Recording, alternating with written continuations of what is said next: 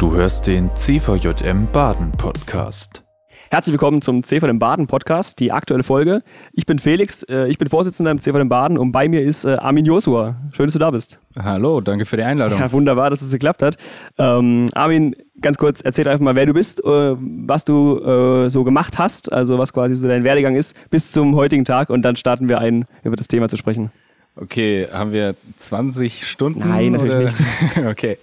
Also ich bin Armin, ich bin der, ähm, mittlerweile würde ich sagen, ich stelle mich als Gründer und Geschäftsführer von Lightword Productions vor, die das äh, Videospiel One of 500 produzieren. Ähm, vorher habe ich Theologie und ähm, Geschichte studiert und dann in Theologie promoviert zum Thema Strukturen zur Kommunikation des Evangeliums mit Jugendlichen.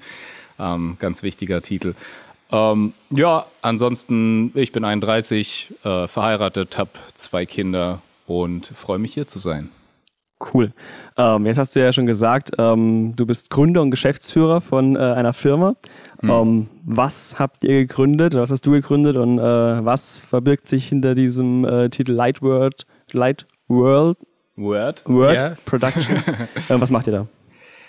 Also da könnte ich jetzt ganz weit ausholen. du, musst mir, du musst mich einfach stoppen und sagen, stopp hey, hey, hey, nee, bitte da. Ähm, also, ja, wir, ich hatte irgendwann mal ein Unterrichtsprojekt gemacht mit ähm, Schülern und habe die gefragt, hey, wie soll Kirche von morgen werden, damit das für euch relevanter ist? Und dann hat eine Gruppe gesagt, ähm, die einzige Chance, dass wir uns mit biblischen Inhalten auseinandersetzen würden, wäre, dass wir sie zocken können. Und ähm, ja, aufgrund meiner Dissertation wusste ich so, boah, das ist ein ziemlich cooles Medium für die heutige Zeit und habe dann irgendwie recherchiert und gemerkt, das gibt's weltweit noch nicht. Und da wusste ich gleich, okay, das ist eine Bombenidee. Bin ich zur Württembergischen Landeskirche gegangen, ähm, die so eine Digitalisierungsgruppe hat für innovative Projekte. Und die haben dann gesagt, oh ja, es, es ist eine coole Idee, wir unterstützen dich mal, ähm, da was anzufangen und mal zu gucken. Und äh, ja, dann ähm, bin ich halt so losgezogen. Das war jo Juni 2017. Und ähm, dann ist so sehr, sehr, sehr, sehr viel zwischendrin passiert, bis wir dann im Oktober 2018 ähm, eine GmbH gegründet haben, also so ein klassisches Startup, das dann ähm, die Produktion einer spielbaren Version der Evangelien im Prinzip in Angriff genommen hat. Wahnsinn. Ähm, jetzt will ich natürlich mal provokant fragen. Also man könnte jetzt auch sagen, hm, wenn jetzt Leute nicht mehr Bibel lesen und viel irgendwie auch im digitalen Space abhängen, ist dann noch mehr davon die richtige Antwort? Oder was, also ich weiß, was ja, du darauf antworten ja, ja. würdest, aber also, ich würde es nee, nee, in deinen Worten hören. Ja, das ist ja eine berechtigte Frage. Ähm, ich glaube, wir müssen uns mit der Lebensrealität äh, auf der einen Seite ähm, ja, abfinden, ein Stück weit. Ne? Klar wollen wir immer irgendwie auch ein bisschen ähm, das Game changen, sage ich. Ähm, aber auf der anderen Seite, man, man braucht ja nicht noch mehr ähm, sozusagen Sonntagmorgen Gottesdienste machen, weil da die jungen Menschen offensichtlich nicht hingehen. Also unter fünf Prozent der Kirchenmitglieder gehen in den Sonntagmorgen Gottesdienst von den jungen Menschen. Und ähm, das ist einfach eine Realität, dass die ähm, spielen und das eine Kommunikationsstruktur ist, wo sich junge Menschen aufhalten. Und gleichzeitig ist es auch noch eine Form, die die jungen Menschen anspricht. Also die sind, ähm, wenn du sozusagen zur perfekten Zeit irgendwie den perfekten Sonntagmorgen-Gottesdienst, also dann nicht mehr Sonntagmorgen hättest, ähm, dann wäre es trotzdem immer noch äh, ein Gottesdienst. Also nicht falsch verstehen, ich bin ein Fan von Gottesdiensten. Nee. Und ähm, ich bin auch äh, der festen Überzeugung, dass es ähm, sozusagen für einen langfristig stabilen Glauben auch ähm, religiöse Praxis braucht und nicht nur unser Spiel. Ähm, aber das ist ein, also warum sollte ich zum Gottesdienst gehen? Weil äh, junge Menschen sehen gar nicht die Relevanz davon. Und ähm, ich glaube, dass unser Medium ein, ein, Zugang sein kann, wo Leute erkennen können, uh, das ist eigentlich das, worum es in der Bibel geht, das ist eigentlich, worum es da bei Jesus geht. Oh, hoppla, das wusste ich ja gar nicht, dass ähm, der in diesen historischen Kontext das und das reingesagt hat. Jetzt checke ich das erst. Oh, das ist ja total krass. Und dann auch noch diese Erkenntnis, also ich glaube, ganz viele begreifen gar nicht, was es bedeutet, dass Gott in Jesus zu erkennen ist. Ne? Also was heißt das eigentlich, wenn Gott Jesus wird, wenn er eigentlich ein Mensch wird? Das verstehen ganz viele überhaupt gar nicht. Also und ähm, solche Sachen wollen wir mit dem Spiel zeigen. Mhm. Ja, ich meine, Jesus hat ja auch in der Sprache der Menschen von damals gesprochen und mhm. dieses, dieses, Digitale oder das Computerspiel an sich ist ja die Sprache unserer, unserer Jugend. Ähm, von daher kann ich mir das sehr gut vorstellen. Jetzt ähm, hast du mir vorhin schon gesagt, ihr seid jetzt schon in so einer Testphase. Hast du irgendwie auch schon mal ein Feedback von, von der Zielgruppe irgendwie schon bekommen oder ähm, also funktioniert das oder also wie sind da die Reaktionen? Ähm, also zwei Blitzlichter. Das eine ist, wir sind ja immer auf äh, christlichen Messen und so Jugendveranstaltungen. Äh, da wird uns natürlich immer die Bude eingerannt, weil die, äh, die christlichen Gamer, die freuen sich natürlich, die sind äh, hyped von dem Ding, das ist klar, ähm, dass, sie das, dass sie das irgendwie feiern, beziehungsweise ähm, sie würden es nicht feiern, wenn es nicht eine hohe Qualität hätte. Und das ist ja unser Anspruch. Also nicht sozusagen sowas zu produzieren, wofür Kirche und christliche Games und sowas ähm, hinlänglich bekannt sind. Weil das ist, das ist die erste, das ist die erste Konnotation ähm, bei Leuten, wenn sie hören, ja, christlich und Game, dann denken die so, oh, okay, es wird bestimmt langweilig. rubbish, ja. Genau. Langweilig, es sieht kacke aus, blödes Gameplay und so. Und genau der, zu diesem äh, zu diesem Narrativ, zu dieser ähm, äh, ja, allgemeinen, äh, zu diesem allgemeinen Bild von, ähm, von christlichen Spielen wollen wir einen ganz bewussten Gegenpol setzen und zeigen so, nee, wir machen es jetzt ganz anders. Und das ist schon der erste Hingucker, so dass die Leute sagen, was? Das ist jetzt aber überraschend gut, so. Ne? Und äh, dann hat man schon ihre Aufmerksamkeit. Und ähm, aus der anderen äh, Welt, sage ich mal, von, von Nichtchristen, ähm, kriegen wir auch überraschend positives Feedback, also mit den unterschiedlichsten Begründungen. Entweder so, ja, oh krass, finde ich voll gut, dass ihr das macht, weil das ist ja unsere Kultur. Dann checkt man endlich mal, wo das als herkommt. Oder auch so, ähm, ja, ich habe mich schon immer mal interessiert, was eigentlich die Christen an ihrer Religion gut finden und ich wusste eigentlich gar nicht. Und ähm, ich hatte bis mit den bisherigen Medien keinen Bock, mich damit auseinanderzusetzen. Das würde ich aber jetzt mal zocken, um da mal einen Einblick zu kriegen. Und ähm, dann gibt es welche, also die, das größte Lob, das ich je bekommen habe, war in, in so, einer, äh, so einem Startup Accelerator, wo wir am Anfang drin waren, äh, mit anderen Startups und so. Und da hat einer gesagt, kommt her, hey, bist du nicht der Typ, der hier äh, dieses Videospiel mit den, mit den Christen, christlichen Inhalten, mit dem biblischen Inhalt macht? Und ich so, ja. Und er so, ja, ich muss ja sagen, ich finde Religion voll scheiße. Und ich so, okay, das kommt jetzt. Und dann meinte er so, ja, als ich das das erste Mal gehört habe, habe ich gedacht, was denn das für Penner, ey? Und so, voll der Kack. Und dann äh, hat er gesagt, und dann habe ich aber mir das mal ein bisschen mehr, näher erklären lassen. Also auch so den Business Case dahinter, dass es noch weltweit kein einziges Produkt gibt, das genau das macht, ähm, die Evangelien interaktiv erlebbar auf einem hohen Level und äh, gleichzeitig auch die Art und Weise, wie ihr es machen wollt. Ne? Also, dass man ähm, in nirgendwo reingedrängt wird, sondern sich immer frei positionieren kann ähm, zu dem Erlebten. Ähm, das findet er ziemlich geil und er würde es auf jeden Fall zocken. Er freut sich schon voll, äh, wenn es rauskommt. Und das ist für mich so das größte Lob, das man bekommen kann, wenn sozusagen Le Leute, die mit der, äh, mit der Ausgangslage, ich finde Religion scheiße, dass äh, da dann am Ende hinkommen. Ja. Absolut. Also ich finde das auch das, das, Beispiel total ermutigend, auch so für die Arbeit als irgendwie als CVM oder als Kirche, als Gemeinde, äh, wirklich immer wieder zu überlegen, wie kann äh, Inhalt oder wie kann das, wofür wir auch irgendwie brennen und wo, an was wir glauben, wie kann man das auch nochmal äh, so kommunizieren, dass es Außenstehende in unserer heutigen Welt verstehen und auch gerne lesen.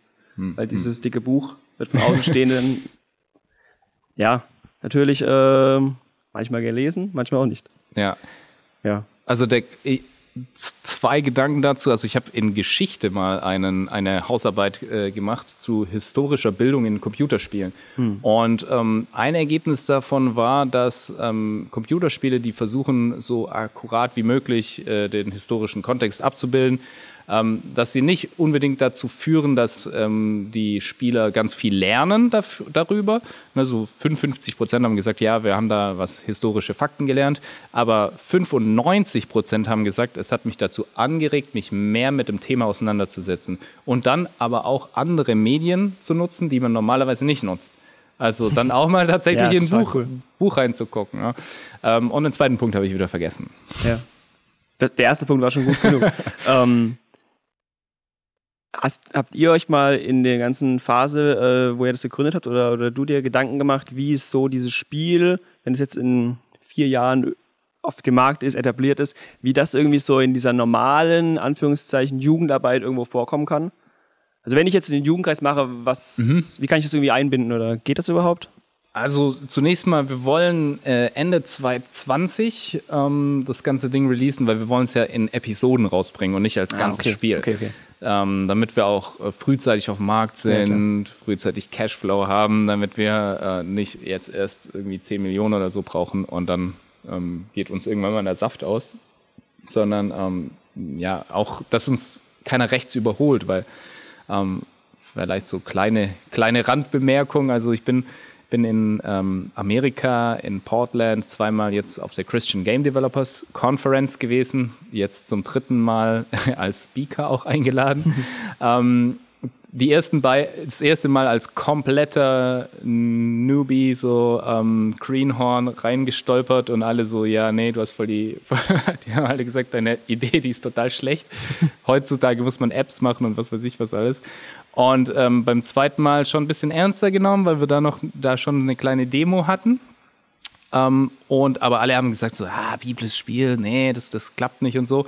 Und dann haben die aber beobachtet, öh, die, die gehen in Deutschland damit ziemlich ab. Ne? Hier äh, Innovationspreis mhm. beim KCF, Kongress christlicher Führungskräfte gewonnen, der mit 5000 Euro dotier, äh, dotiert ist. Und dann die ganze Halle irgendwie Standing Ovations gegeben, 3000 christliche Führungskräfte. Und das kommt bei denen natürlich auch an, ja, ne? die, die, die folgen uns ja. Und ähm, ich habe jetzt schon mitbekommen, dass ein Projekt möglicherweise aufgrund des Erfolgs von unserem Projekt äh, dort Funding bekommen hat. Ähm, also dass sie irgendwie auch eine Startfinanzierung bekommen haben.